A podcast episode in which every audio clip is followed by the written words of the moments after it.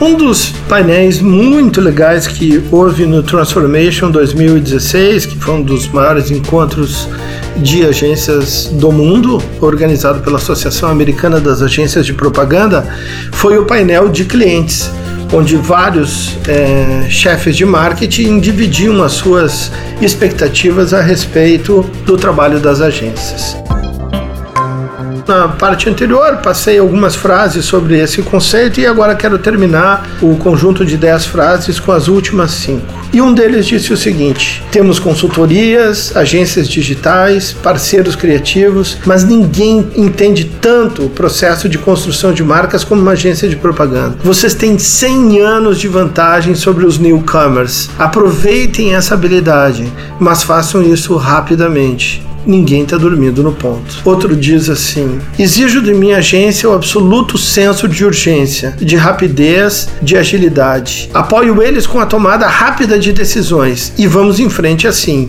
agindo, aprovando, criando, revendo, testando, medindo e transformando isso num processo muito ágil de realização. Outro cara fala sobre a importância dos criativos próximo de, das reuniões e próximo das, das questões estratégicas. Olha, eu não preciso falar diretamente com os criativos para saber se eles estão de verdade vivendo a minha marca.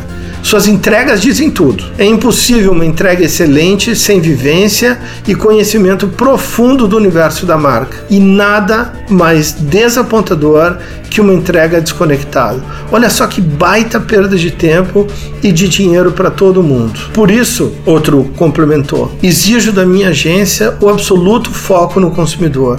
Elas têm que ter o dedo no pulso do mercado o tempo todo.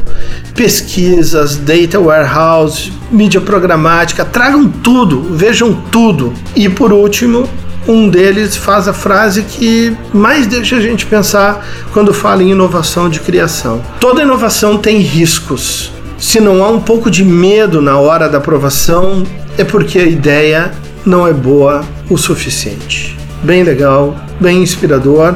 Espero que vocês tenham curtido. Na, no nosso próximo post sobre o Transformation em Miami, a gente vai falar sobre cultura empresarial. Valeu!